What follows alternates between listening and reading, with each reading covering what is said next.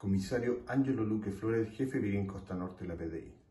Detective de esta unidad policial, tras recepcionar antecedentes de un posible cultivo en una parcela en la localidad de Catapilco, la comuna de Zapallar, se abocaron a realizar diligencias investigativas, logrando la detención de una persona de sexo masculino de 40 años de edad y la incautación de 114 especies vegetales de cannabis y 65 gramos de sumidades floridas. El detenido pasa a control de detención el día de hoy al juzgado de garantía de la Ligua.